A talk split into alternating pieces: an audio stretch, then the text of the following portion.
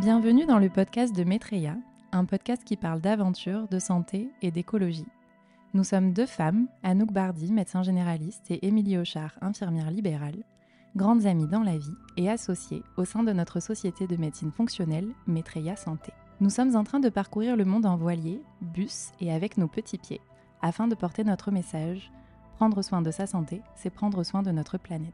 Dans ce podcast, autour de la santé environnementale, nous nous livrons avec sincérité sur notre aventure, nos émotions, nos expériences professionnelles en tant que soignantes et bien sûr nos actions bénévoles au sein d'associations œuvrant pour la protection de l'environnement ou la santé humaine. Nous donnons également la parole à des personnes qui nous inspirent et nous enrichissent tout au long de notre périple. Toutes les infos sur notre projet sont dans le premier épisode. Merci à Oduna pour la réalisation de ce podcast et à vos soutiens sur Ulule qui rendent tout cela possible. On vous souhaite de vous évader en nous écoutant.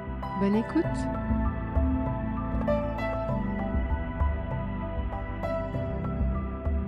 Salam alaikum Moussa. waaleykum salaam Débora. na nga def? maa ngi fi. yaa ngi si jàmm. maa ngi si jàmm bu baax. yaa ngi noos? non su ma de. naka journée bi? yende bi waaw ñu ngi sant bu baax sant bu baax. salaamaaleykum maaleykum salaam. Salaamaaleykum maaleykum salaam am nañu gan yi te anniversaire. bisal waaw taal ko taal ko taal ko. asalaamaaleykum.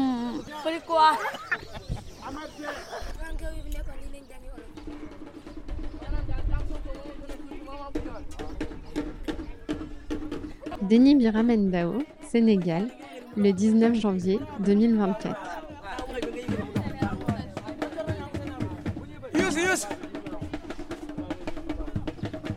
Mi-janvier, alors que cela n'était absolument pas prévu, nous voilà arrivés à Dakar, la tumultueuse capitale sénégalaise. Ici, nous nous imbibons rapidement de l'histoire. Dakar est une ville immense, déstructurée, construite quartier par quartier au fur et à mesure de la colonisation. D'ailleurs, on a eu beaucoup de mal à s'y balader à pied. Pour celles et ceux qui l'ignorent, le Sénégal a été colonisé par la France au XIXe siècle et Dakar devient la capitale de l'Afrique occidentale française en 1902. L'indépendance du pays est ensuite proclamée en 1960, le Sénégal étant depuis une république démocratique, assez stable, contrairement à beaucoup de ses pays voisins. Ce qui nous a le plus marqué durant ces quelques jours ici, c'est notre journée passée sur l'île de Gorée. Ce petit îlot, juste en face de Dakar, est une réelle île mémoire de la traite négrière occidentale. La maison des esclaves, lieu où étaient regroupés à l'époque les esclaves avant d'embarquer sur les bateaux traversant l'Atlantique direction l'Amérique, s'est transformée en musée, retraçant cette sombre partie de notre histoire. Sur les tableaux noirs mis à disposition des visiteurs et visiteuses, on peut lire des messages d'amour, de pardon et de liberté. Il y a également une très belle sensibilisation faite sur l'esclavage moderne et comment éviter d'y prendre part de façon consciente, chacun et chacune à son échelle.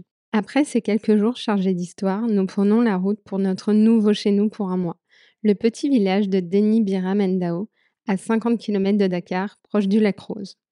Nous venons ici pour une raison bien précise effectuer une mission humanitaire au sein de l'ONG afro-européenne Village Pilote. Nous logeons chez Moussa, un habitant du village qui loue régulièrement des chambres aux bénévoles de l'association. Les enfants des alentours ne mettront que quelques jours à retenir nos prénoms, enfin nos surnoms, Mimi et Nouki, pour nous saluer dans la rue lorsque nous allons travailler. Et ce pour une très bonne raison. À part une à deux autres bénévoles, nous sommes clairement les deux seuls toubabs du coin. Notre mission à Village Pilote est assez claire apporter le plus de soutien possible à Aminata, l'infirmière en place sur le centre. Il y a beaucoup de travail à effectuer en peu de temps. Ça se répartit souvent entre soigner les plaintes et blessures quotidiennes, merci le rugby, faire un bilan médical d'entrée à chaque nouvel enfant présent, aider à ranger et trier l'infirmerie et la pharmacie afin de créer un poste de soins adapté aux besoins du terrain, débloquer des fonds financiers pour vacciner les enfants. Et en plus de tout cela, nous sommes donnés pour mission de recevoir en consultation globale chacun des 120 enfants présents sur le centre afin d'identifier d'éventuels problèmes de santé et de pouvoir les accompagner. Alors, t'as mal nulle part, tout va bien Est-ce que tu dors bien la nuit? T'as quel âge toi, mon grand? Moi, 19 ans. 19 ans, ok, ça marche. Mal nulle part Non, Non. Est-ce que tu peux t'allonger? On va regarder. Tu sais que tu peux venir à l'infirmerie quand tu veux, hein, pour voir Amina si jamais il y a quoi que ce soit, d'accord? Ok, merci. Pour cet épisode, nous aurions énormément de choses à vous raconter. la relation que nous créons avec ces enfants est d'une richesse sans nom. Mais on a très envie de vous faire écouter leur voix, ainsi que les voix de celles et ceux qui sont présents et présentes au quotidien auprès des jeunes. Vous entendrez du français dans les interviews, le français étant la langue officielle au Sénégal, mais aussi du Wolof, la langue de communication principale présente sur le territoire. Au centre, beaucoup d'enfants ne parlent pas un mot de français. On a appris à communiquer ensemble avec seulement quelques mots et surtout beaucoup avec le regard et les mains. Nous sommes très émus de tendre le micro à toutes ces personnes et on espère vous transmettre à travers leur voix l'expérience incroyable que nous vivons ici à leur côté.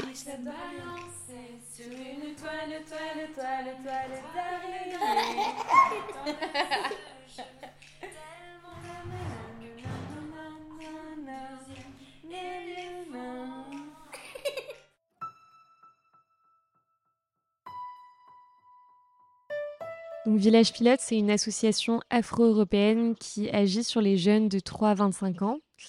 Les jeunes qu'on prend en charge, ce sont des garçons, mais on a aussi des projets pour accompagner les filles. Et ce sont des enfants de rue. La majorité sont des talibés qui ont été dans des centres coraniques et ont été victimes de violences et donc qui s'enfuient de ces centres qui sont rejetés par leur famille. Il y a même euh, certains cas où les maîtres coraniques vont dire à leurs proches qu'ils sont décédés. Et ils sont accompagnés euh, chez Village Pilote pour euh, pouvoir être réinsérés dans la société. Le premier objectif, c'est de retrouver leur famille.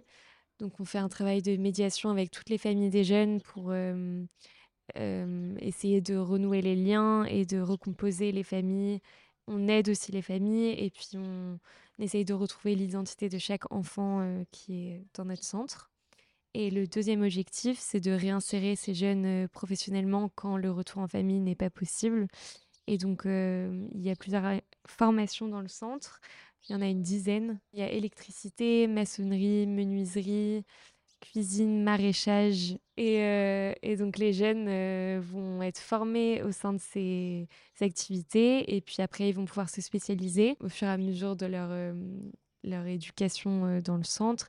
Il y a aussi une partie bien sûr d'apprentissage où ils, ils vont prendre connaissance des mathématiques et pour certains...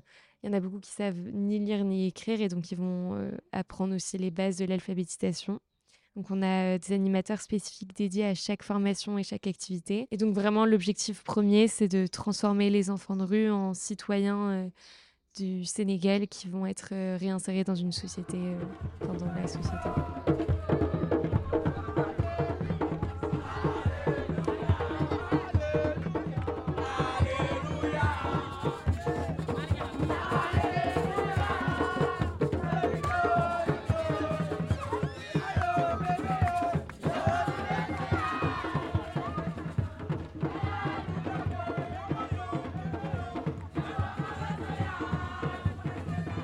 Bonjour cher, est-ce que tu peux te présenter en quelques mots et nous dire ce que tu fais ici à Village Pilote? Bonjour, je m'appelle euh, Diallo, je suis le responsable du Village Pilote du Lac Rose. Donc euh, pour aussi vous expliquer un peu l'historique euh, aussi de Village Pilote et tout. Donc Village Pilote est une association franco-sénégalaise qui existe maintenant depuis 30 euh, ans. Avant, on était basé à Pikine. Pikine, c'est dans la banlieue dakaroise. On avait loué une petite maison qu'on appelait le refuge. Donc, on fait ce qu'on appelle euh, des écoutes mobiles. Vous, en France, vous appelez ça des maraudes. Mm. Mais nous, le mot maraude, c'est un peu péjoratif pour nous. Donc, on appelle ça, on appelle ça des écoutes mobiles. On partait dans la, dans, dans la rue avec les jeunes pour les, euh, pour les sensibiliser les dangers de la rue. Bien vrai qu'ils connaissent mieux que nous parce qu'ils les vivent au quotidien. Mais peut-être qu'ils n'ont pas la, la, chance que quelqu'un leur donne la main pour les faire sortir de, de, la, de la rue. Donc, les écoutes mobiles, c'est tous les mercredis soirs. C'était tous les mercredis soirs, de 17h à 0h ou 1h du matin. Donc, parce que pendant la journée, ils sont, ils sont mobiles, ils vont aller chercher de quoi manger, arnaquer les gens, voler et tout, juste pour pouvoir avoir de quoi manger. Mais euh, vers 17-18 heures, ils se, trouvent dans leur, euh, ils se retrouvent dans leur point de chute pour pouvoir euh, se droguer. ils sniffent du gain. Le gain, c'est des solvants, c'est des, des diluants qui, qui sniffent à longueur de journée et tout. Et donc, nous, on les trouve là-bas, on discute avec eux, on les, on les, on les, explique ce que nous faisons et tout. Et chaque fois, on partait avec un, infirmier. Pour, euh, s'ils ont des bobos et tout, on les, on les soigne. On les, on les explique ce que nous faisons parce qu'on ne les prend pas de, force. On les explique ce que nous C'est à eux de voir s'ils veulent venir ou bien s'ils veulent rester dans la rue. Il y a juste deux cas de force majeure que dans la rue, si on les trouve là-bas, on les, on les intègre. Par exemple, un jeune qui est gravement malade. Donc, euh, il n'a pas le choix. On l'intègre, on l'amène ici, on le, on le soigne. Après, s'il est guéri, c'est à, lui de voir s'il veut rester ici ou bien s'il veut repartir dans la rue. Un jeune aussi qui arrive fraîchement de la rue. Donc, avant qu'il commence à prendre goût, à se guinzer, à voler et tout, lui, on peut l'intégrer euh, directement. Mais un jeune qui a fait 4 à 5 ans de rue, donc lui, on lui donne des rendez-vous. On peut lui donner un à deux mois de rendez-vous pour être sûr qu'il est motivé de sortir de la rue. Donc, au refuge, on on les faisait sortir de la rue, on les amenait au refuge pour les stabiliser, mais l'objectif, c'était les retours en famille. Mm. Mais on ne les retenait pas en famille, c'est important avoir un projet de, de retour avec les jeunes. Parce qu'on s'est dit, c'est bien beau de les faire sortir de la rue, de les stabiliser, de, de les retourner en famille, mais s'ils n'ont pas de pro- un projet de retour, ils vont encore retourner dans la, dans la, dans- dans la rue. Donc, au refuge, on faisait de, de- l'alphabétisation.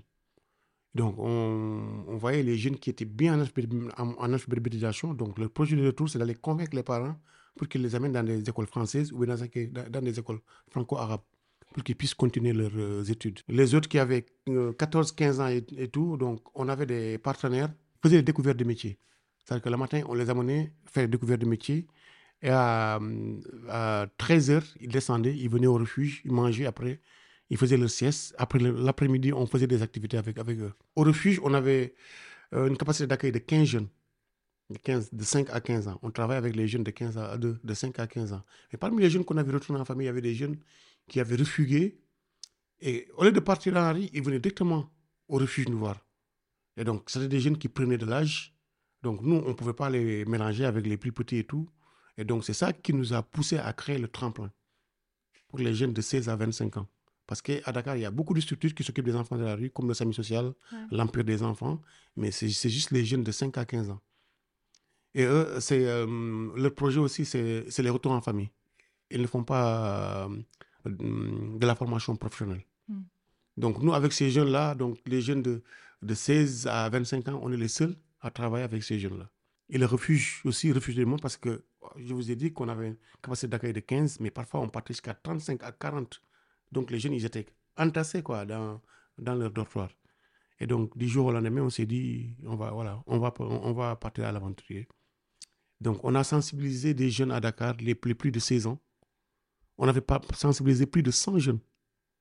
C'est en 2000 2007 qu'on a fait cette sensibilisation-là. Mais malheureusement, on ne pouvait pas les prendre tous parce qu'on n'avait pas les moyens. Donc, on prenait des groupes de 20 pour deux ans de formation et six mois d'accompagnement. Parce qu'on a, une collègue qui s'occupe de l'insertion professionnelle pour appeler la formation pour qu'ils puissent être euh, réinsérés et rémunérés. On est venu ici avec un, un groupe de 20 jeunes.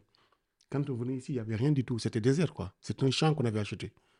C'est après en 2010 qu'on a acheté 4 hectares derrière pour faire de l'agriculture bio. Parce qu'on voulait avoir notre autosuffisance alimentaire, puis après financière. Après, on a créé aussi d'autres de, de formation en menuiserie bois, en menuiserie métallique, en électricité et tout. Quoi. Maintenant, en tout et pour tout, on a, on a 11 hectares maintenant.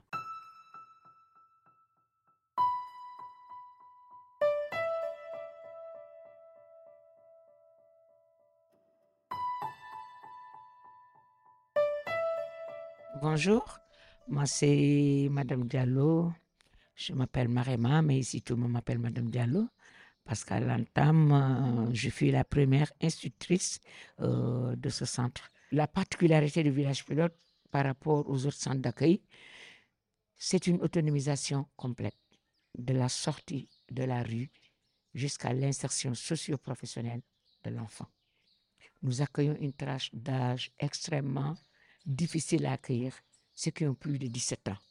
Parce que eux, leur objectif et leur unique objectif, c'est de trouver un travail. C'est d'avoir une formation professionnelle, d'avoir un travail. Et là, et ce sont aussi des, jeunes ados.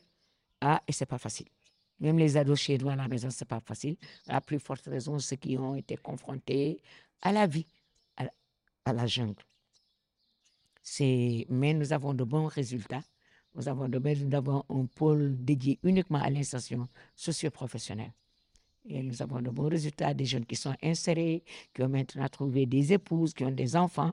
Et nous organisons ce qu'on appelle la fête de la famille, où animateurs, jeunes, ex-jeunes, tout le monde vient au centre et ce sont de grandes retrouvailles. Et les jeunes insérés deviennent nos premiers modèles. Ce sont des exemples vivants. Ils viennent témoigner pour donner de l'espoir à ces jeunes fraîchement cueillis de la rue.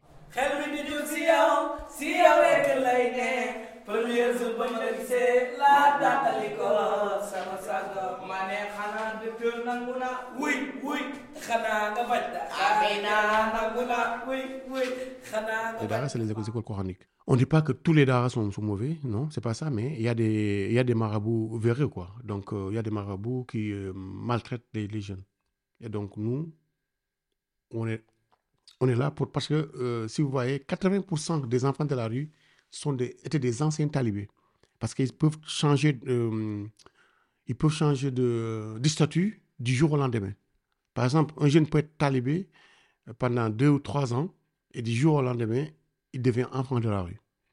Parce qu'il y a des marabouts qui leur demandent de verser 500 ou 600 francs la, la journée, c'est l'équivalent d'un euro. Et donc, s'ils n'ont pas cette somme-là, s'ils rentrent, ils sont battus. Et donc, l'enfant, s'il sait qu'il n'a pas cette somme-là et qu'il va être battu, donc là, il fugue. Donc, c'est pour ça que je vous dis, ils peuvent changer de statut du jour au lendemain. Et donc, nous, si s'il est talibé, on ne le prend pas. Parce que s'il est talibé, il a un marabout, il a, il a, il a un toit, là, une, là, où il peut dormir. Mais s'il nous dit qu'il a fugué, donc là, on se dit qu'il est, qu'il est en danger. Et donc là, on les propose nos services, s'il veut, et donc là, on les intègre. Pour je vous dis, 80% des jeunes qui sont là sont des anciens talibés.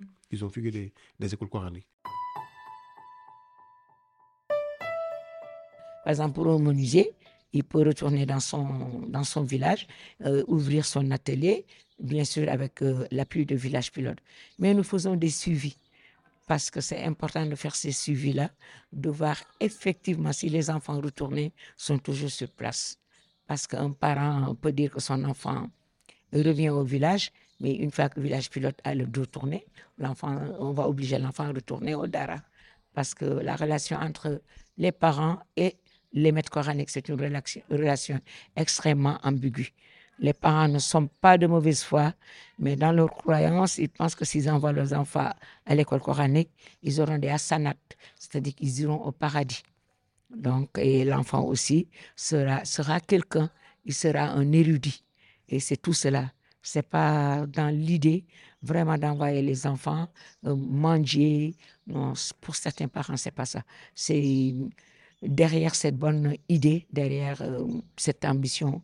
Nous sommes musulmans pour 90% même euh, ici au Sénégal, donc c'est normal.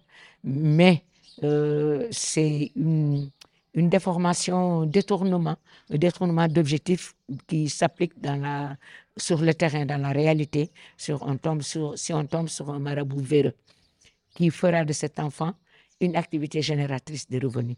L'enfant sera obligé de manger du matin au soir euh, et de verser une somme imposée par le marabout. Sinon, ce sont les brumations, les, maltraitances physiques. Par rapport à cette euh, problématique des enfants en situation de rue, en situation de danger, euh, de toucher le grand public, Village Pilote à lui seul ne peut pas résoudre ce problème parce que c'est un fléau. Nous travaillons en synergie avec d'autres euh, associations, l'Union fait la force, mais aussi tout un chacun interpellé. C'est pas seulement Village Pilote, euh, c'est les parents aussi. Ce sont les parents, mais c'est aussi la société. Qui dit société dit toi, moi, tout le monde. Nous avons tous euh, notre part, notre partition à jouer. Et c'est ainsi que nous allons vers, le, vers les écoles par exemple pour, les sensibilisations, Euh, les tout petits, hein, même l'école primaire, parce qu'il n'y a pas de plus grand démultiplicateur que ces enfants. Ils, sont issus d'une communauté, d'une communauté, et, et c'est eux, ce sont ces enfants qui sont l'avenir, qui sont demain, qui représentent demain. S'ils ne sont pas sensibilisés dès le plus bas âge, comment eux comprendront ce fléau pour le combattre? Nous allons vers les lycées, les universités, mais nous allons aussi, nous allons aussi vers les entreprises dans le cadre de la responsabilité sociétale. C'est normal.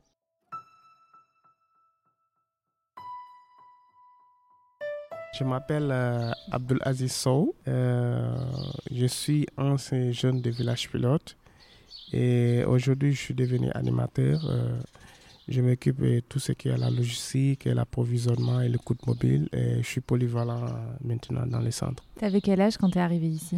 J'avais 14, 15. Du coup, après, c'est quoi que t'as appris, toi, comme euh, métier un petit peu au sein de Village Pilote? Alors, quand j'étais venu, euh, il y a ce qu'on appelle, qui a été mis en place, qu'on appelle tronc commun. Tronc commun, c'est-à-dire qu'il faut faire tous les, il faut faire tous les différents métiers. Il faut faire menuiserie bois, métallique, électricité pendant six mois. Et après six mois, et tu as le droit d'être spécialisé. Et c'est là que je me suis spécialisé en menuiserie bois. Qu'est-ce qui t'a le plus euh, plu à Village Pilote? Qu'est-ce qui a fait que tu es resté? Euh, ce qui m'a fait que je suis resté parce que déjà euh, j'ai un parcours euh, très difficile. Donc après j'ai eu la chance que je me suis dit que là c'est une opportunité pour moi. Je peux, je peux m'en sortir quoi. Et c'est pour cela que j'ai été motivé avec les, les, les métiers que je vis ici, avec euh, les enfants. Donc euh, j'ai j'ai beaucoup aimé donc j'ai resté. Et comment ça s'est passé la transition du coup de d'enfant de Village Pilote à animateur de Village Pilote? Euh, tout ça, c'est moi qui a voulu. C'est-à-dire que quand j'étais jeune ici, j'étais toujours le meilleur élève. Donc, euh, j'ai jamais eu d'incident, j'ai jamais eu de bagarre. Et j'ai travaillé, j'ai respecté l'heure, j'ai respecté tout, tout, tout. Donc, euh, c'est pour cela que quand j'étais allé travailler à eux, ils ont fait une réunion, ils se sont réunis, ils ont dit que bon, il faut qu'on on a vu qu'Aziz il est bien, il faut qu'on le, on le ramène en tant qu'animateur. Cela pourra donner un exemplaire pour, pour certains jeunes qui sont là. Aujourd'hui, j'arrive à, à les sensibiliser, à les, à les donner des exemples. Avec les jeunes, je rencontre mes histoires, donc ils sont, tout de suite, ils sont motivés et ils veulent venir aussi. Qu'est-ce qui est important pour toi de transmettre aux jeunes d'ici? Oui, ce qui est important pour moi, que euh, la vie n'est pas facile. Euh, moi, peut-être, euh, il y a certains jeunes qui ne connaissent pas mon histoire, mais j'ai une histoire très, très difficile parce que j'ai perdu ma mère à l'âge de 5 ans et, et quand je suis rentré au Sénégal, ça a été très, très, dur pour moi. Donc, ce que je, le message que je peux donner à les jeunes, c'est qu'ils soient patients et surtout qu'ils soient polis, qu'ils soient respecter les gens et qu'ils soient travailleurs aussi. Et euh, donc tu as, tu as une fille, et à ta fille, tu lui as expliqué un petit peu ton, ton travail, ce que tu faisais, et qui étaient ces, ces jeunes garçons? Oui, oui, je l'ai expliqué. Il y a, c'était l'arbre de Noël. J'ai même fait un appel vidéo, je l'ai montré ici. Il m'a dit, moi, je vais venir ici, papa, je vais venir. Quand est-ce que tu vas m'emmener ici? Je lui ai dit que, bon, euh, de toute façon, je t'amènerai ici, Inch'Allah. Et comme ça, bon, enfin, je lui ai expliqué déjà c'est quels enfants qui sont là. Et elle aussi, tout de suite, elle voulait même venir pour, pour les voir.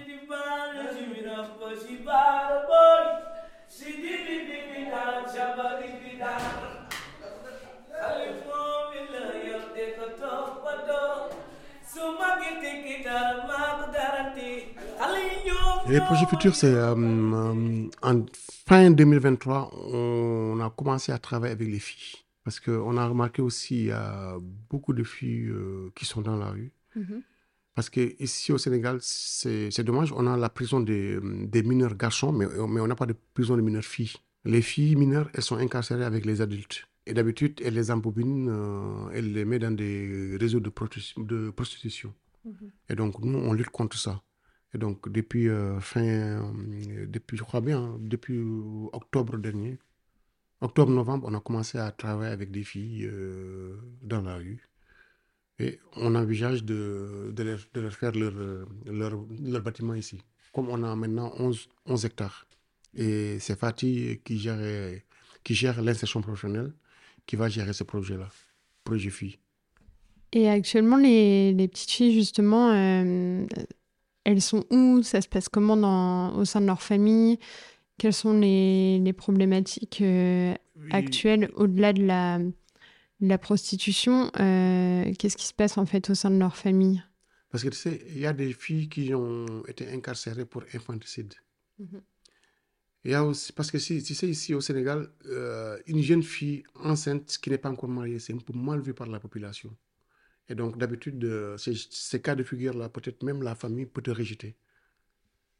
Et euh, c'est pour cela qu'on a beaucoup de cas, euh, beaucoup de cas d'infanticide ici, au, au- Sénégal. Parce que la jeune fille, c'est si elle voit qu'elle est enceinte et qu'elle n'est pas mariée, euh, si elle sent qu'elle va se faire rejeter par la famille et tout, donc elle fait tout pour, cacher sa, grossesse. Et après ça, peut-être tuer l'enfant ou bien jeter l'enfant et tout. Quoi. Il y, a, des filles qu'on travaille avec eux, ils sont, ils sont dans la rue, euh, ils font la, prostitution et tout. Mais là, on, essaie de les aider à les faire sortir de là, d'essayer de les, de, les, trouver du travail. Il y a des filles qu'on a même euh, loué des chambres, euh, leur, chercher des boulots de, voilà, de gauche à droite, en attendant qu'on qu'on installe bien le truc ici. Quoi.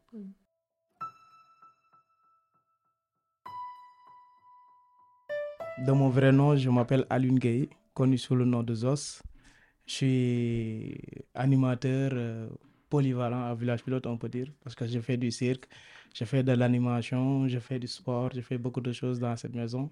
Donc, je suis un animateur polyvalent, mais aussi un animateur école de la vie. Ici, euh, les sports, ça les aide vraiment beaucoup, parce que nous, on prend les sports comme euh, activité qui éduque les jeunes. Et aussi la culture comme une activité qui, qui sert à une levier de transformation sociale, comme le cirque qu'on fait. Donc, euh, à la base, c'est le cirque social.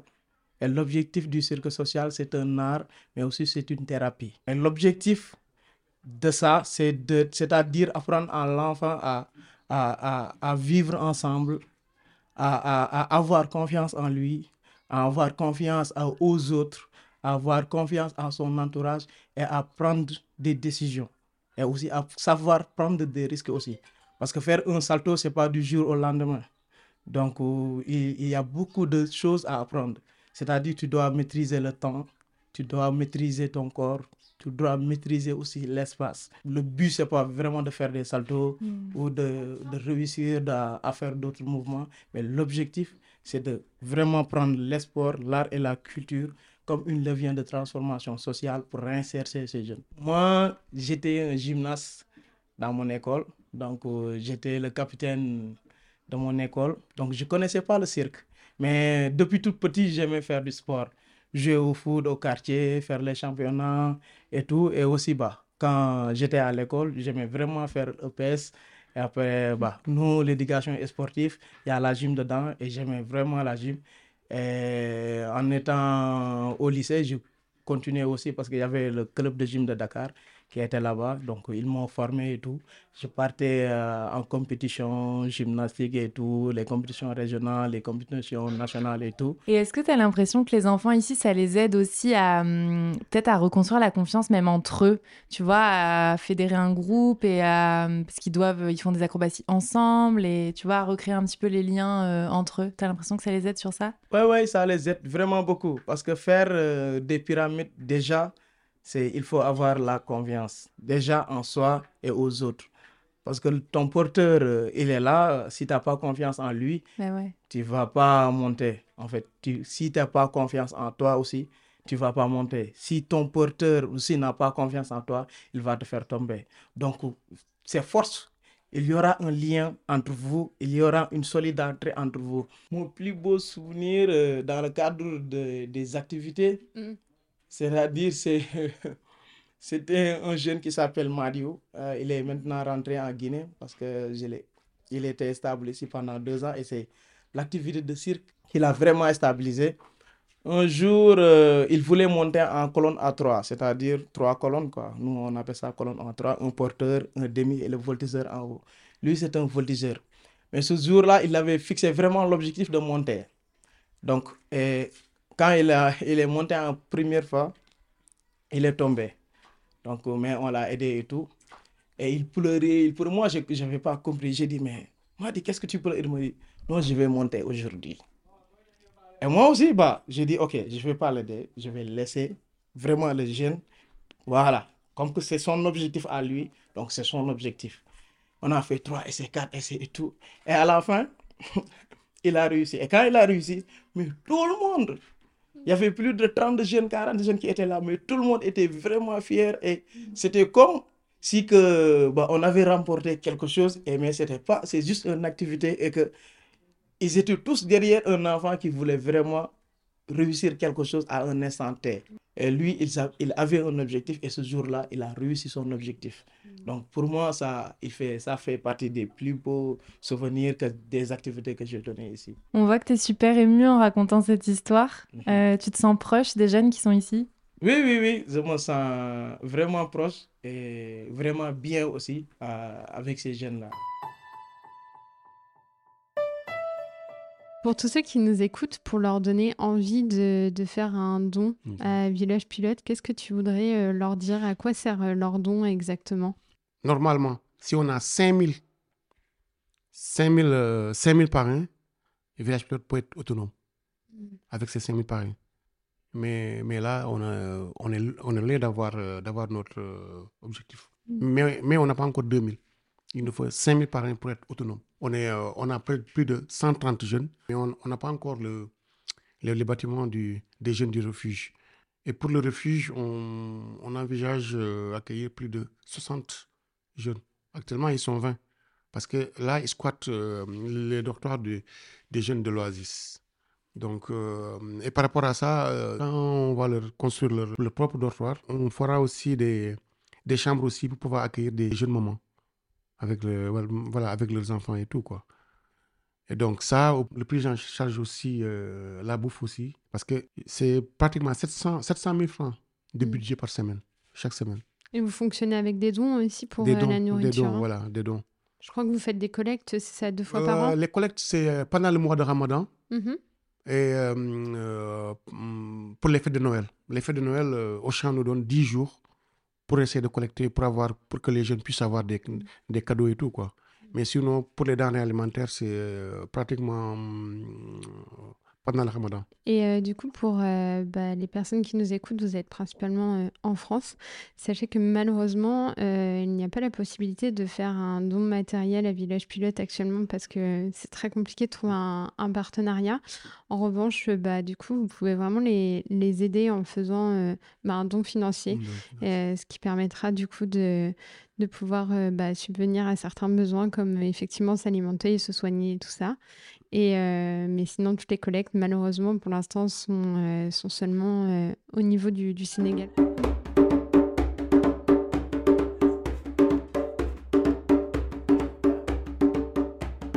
C'est un métier, animateur social, c'est un, un métier difficile, mais difficile entre guillemets. Hum, moi, je dis, c'est ça, il faut savoir avaler des couleuvres, il faut être bienveillant. Parce que quand on est animateur, ça veut dire qu'à un moment, de la- à un moment M de sa vie, on a eu de la chance de rencontrer de bonnes personnes. C'est pour cela qu'adultes que nous sommes là. Mais ces jeunes, c'est le contraire. Au moment où vous avez besoin d'être tirés vers le haut, ils ont été tirés vers le bas. Et l'amour, il n'y a pas de solution miracle. Il faut s'aimer, il faut aimer les autres. Moi, je dis avoir euh, pas de la compassion, mais de la compassion. C'est extrêmement important. Penser pour soi ce qu'on pense pour les autres. Et aimer d'abord autour de soi, faire du bien. Euh, quand on fait du bien, on est heureux. On en profite d'abord en premier lieu. Ces enfants-là sont l'avenir de demain. Est-ce que tu as un rêve ou un projet à nous raconter? L'objectif ici, c'est vraiment avoir une petite espace ici et d'ouvrir une école de cirque à Village Pilote. Il y a une seule compagnie qui nous a formés, nous tous, qui s'appelle Sen Cirque. Et que, bah, après ça, après notre formation, beaucoup de personnes ont décidé de aller travailler en Europe. Certains sont actuellement en France, certains en, en Espagne. Ils sont, bah, on, est, on est vraiment dispersés et il n'y a pas un relève à part ces jeunes-là. Donc, du coup, pour les aider aussi, comme on n'est pas nombreux, ça peut créer d'autres jeunes à pouvoir bénéficier de cette formation-là.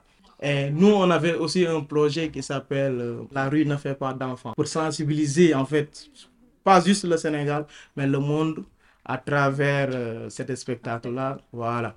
En disant la rue ne fait pas d'enfants. Tous les enfants qu'on appelle les enfants de la rue, ce sont nos propres enfants qu'on laisse dans, dans la rue. Donc, c'est pas pas la rue qui, qui a enfanté ces enfants-là, mais c'est nous. Donc, ce spectacle va vraiment parler de la problématique de la rue, des dangers de la rue, Voilà, tout ce qu'ils sont, qui, qui- les dangers qui sont là et tout, on va essayer de, l'illustrer à travers ce spectacle-là pour pouvoir le partager. Mon rêve aussi, c'est de, c'est de, faire sortir tous les enfants qui sont dans les difficultés et tous les filles aussi qui souffrent euh, dans, de, de ce problème euh, rupture. Et je, mon rêve, c'est de créer une 103 pour aider tous les enfants que des mineurs. yi jërë ngeen jëf yéen a ñuy faj di ñu xool ba xam dara dalu ñoo merci merci médecin comment tu s'appelles et toi? Nuki Mimi et Nuki je vous dis que merci Merci. Merci à vous d'être là. jërëjëf. Merci. Eh, je vous en prie.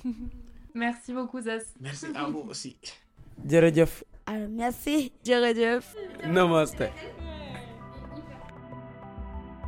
Merci d'avoir écouté cet épisode. Il a été particulier à enregistrer pour nous, chargé en émotions. On espère avoir réussi à vous transmettre à travers ces échanges le travail titanesque réalisé par Village Pilote. Pour les enfants talibés, c'est la seule ONG aujourd'hui qui leur propose un projet de vie comme celui-là, qui gère l'urgence de les sortir de la rue, comme de les réinsérer dans la société.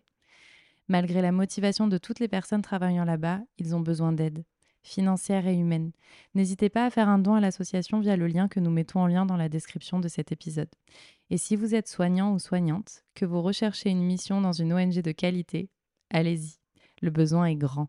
L'équipe vous accueillera à bras ouverts et les enfants aussi. Ils nous ont donné ce qu'ils ont de plus précieux, leur confiance, malgré toutes les violences qu'ils ont connues dans leur vie.